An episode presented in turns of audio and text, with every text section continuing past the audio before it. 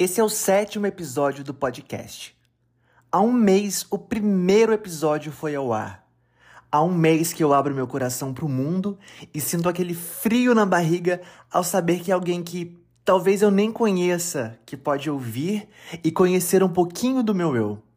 São poucos episódios até agora, mas esse eu confesso que possa ser talvez o mais difícil para mim de escrever e vir aqui falar com você. Se você me acompanha desde o início, desde os primeiros episódios, já deve ter percebido que eu não dou dicas ou faço listinhas do tipo 5 dicas para lidar com afastamentos ou como lidar com a falta de reciprocidade. Mas sim, eu falo como eu tenho lidado com as situações adversas que eu tenho levado às minhas terapias. Até agora, o que eu falei eu soube lidar, mas dessa vez eu vou precisar ainda de tempo para aprender, pensar mais e saber como agir. E eu te convido para vir comigo ao cultivar. Tem um minutinho aí? Será que você pode me ouvir? Hoje eu estou aqui, mais uma vez com meu coração aberto. Eu peguei minha garrafinha de água, acendi uma velhinha cheirosa aqui do meu lado, que eu ganhei do meu melhor amigo, para eu poder relaxar um pouco e ajudar a me mergulhar no meu íntimo. Enquanto isso lá fora, rola um jogo do Flamengo e os vizinhos vão à loucura. Ah, eu coloquei também para tocar aqui um álbum incrível que eu tô viciado em ouvir e que ajudou a me inspirar e a fluir esse episódio. Mas desse álbum eu falo já já. É, eu poderia ter vários títulos para esse episódio. Poderia até mesmo repetir o título de outros anteriores mas eu consegui ressignificar, sim, Lumena, ressignificar e escolher um título positivo para ele. E você vai entender isso agora. É, essa semana eu comecei a minha terapia dizendo pro meu psicólogo que eu tô me sentindo a própria música da Peach. Tantas decepções eu já vivi, aquela foi de longe a mais cruel. Será que eu já posso enlouquecer ou eu devo apenas sorrir? Cara, por que, que eu tenho me decepcionado e frustrado tanto com as pessoas? E de novo, o problema são as pessoas ou sou eu? O que é que tá acontecendo? Porque até mesmo quem me trazia tanta alegria e motivação para viver vem me decepcionando tanto em períodos assim curtos e próximos.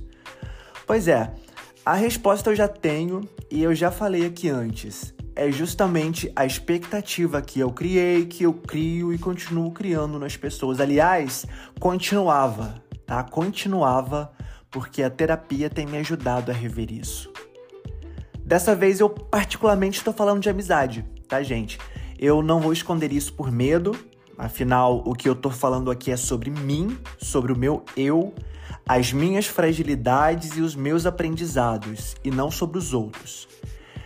Que inclusive a vontade é de falar dos outros sim, sabia? Já ouviu dizer que a gente paga terapia para lidar com quem não faz terapia? Pois é, eu vou começar a enviar meus boletos das sessões para essas pessoas que não fazem, entendeu? Brincadeira, gente. Só quero aliviar aqui um pouco porque é algo que ainda dói em mim e eu não queria trazer melancolia para você, sabe? Os dias já andam tão difíceis e você não vai querer parar para ouvir mais melancolias, né? A questão é o seguinte: é, eu tenho lidado com mudanças das pessoas, mudanças dos amigos, afastamentos. E isso dói, simplesmente dói. Não é fácil lidar com afastamentos, porque isso gera insegurança na gente. A gente começa a se culpar por isso. Acontece isso contigo também? E quando eu tenho alguma atitude por estar inconformado, eu começo a me perguntar e a perguntar para as pessoas próximas a mim. Eu tô errado de achar isso? Eu tô errado de pensar assim? Ou de me sentir triste e decepcionado por essa situação? Ou por essa atitude que a pessoa teve? É a primeira coisa que acontece. A gente tenta achar a culpa. Quem é o culpado? Onde que tá a culpa? Só que o que acontece? A vida é feita de ciclos. Nós somos feitos de ciclos. As pessoas mudam. Nós mudamos. E isso é muito difícil de aceitar, principalmente quando acontece com alguém que a gente ama muito. Uma vez me falaram assim: não é porque as pessoas foram amigas uma vez que precisam ser para sempre. E é isso. Mas imagina comigo, a gente também não precisa de avisar a pessoa que a amizade acabou. Por exemplo, alô Ziba, olha só, tô te ligando para falar que nossa amizade acabou, já não nos conectamos mais, né? Nossos assuntos, nossas saídas, nossos rolês já não são os mesmos, tá bom? Então acabou, é isso, beijo, valeu, valeu. Imagina se fosse assim, gente. Não precisa ser assim, né? Mas é, pode ser de alguma forma natural. Éramos amigos, hoje podemos ser colegas, por que não? E quando a gente se reencontrar, a gente vai se reencontrar, a gente vai se reconectar. E vai parecer que a última vez que nos vimos foi ontem. Meu melhor amigo mora em outro país. E quando a gente se encontra pessoalmente, a impressão é que a gente estava malhando ontem na academia e hoje nos encontramos de novo. Sabe o exemplo agora do telefone que eu falei alô Ziba? Eu falei Ziba justamente por causa daquele álbum que eu citei no início do episódio. E ele tem tudo a ver com isso aqui que eu tô falando. Vocês conhecem o Ziba? Aquele cantor meio gringo, meio brasileiro, que usa chapéu redondo, que canta com o DJ Alok. If you get to hear me now. Pois é, eu tava sofrendo muito com isso que eu tô compartilhando aqui com você. E o Ziba lançou um álbum com o nome Cultivar, que me fez refletir, tipo, muito o, o álbum é uma delícia. Músicas curtas, gostosas de ouvir, legais para refletir e fala muito sobre positividade. E se você tiver uma oportunidade e lembrar, ouça esse álbum, por favor. Eu tenho certeza que você vai gostar. E é essa positividade que eu trouxe para essa situação que eu tô lidando. De novo, eu fiquei com medo de trazer melancolia para esse episódio. Mas eu acho que eu consigo trazer agora positividade a ele. A positividade que podemos sim lidar com afastamentos, deixando as pessoas livres, livres para seguir, seguir o caminho delas, da forma que ela deseja, da forma que ela quer e que ela encontre infinitamente o melhor em toda sua vida. E esse afastamento ele não precisa ser necessariamente um afastamento, uma despedida. Sabe por quê? Porque eu lembrei aqui que eu posso cultivar as pessoas. Só que para isso eu preciso aprender a lidar com as minhas expectativas e no que essas pessoas conseguem me entregar primeiro. É nisso que eu iniciei a trabalhar e preciso continuar trabalhando e aprendendo, entende? Acho que é um exercício que eu preciso fazer sempre, tipo um mantra. As pessoas não vão me entregar aquilo que eu quero, ser do jeito que eu quero, agir na forma que eu quero. Sabe? Algumas pessoas não conseguem fazer pra gente ou retribuir pra gente aquilo que consideramos tipo o básico, aquilo que não se ensina. E as pessoas são assim, não vão mudar. E se eu ficar sofrendo por isso, eu vou continuar me decepcionando pro resto da minha vida. Isso não é maldade da pessoa. Ela não quer fazer você sofrer. Ela não quer fazer eu sofrer. Muito pelo contrário. Mas ela não consegue agir assim. E ela vai entregar a mim, a você, o melhor dela.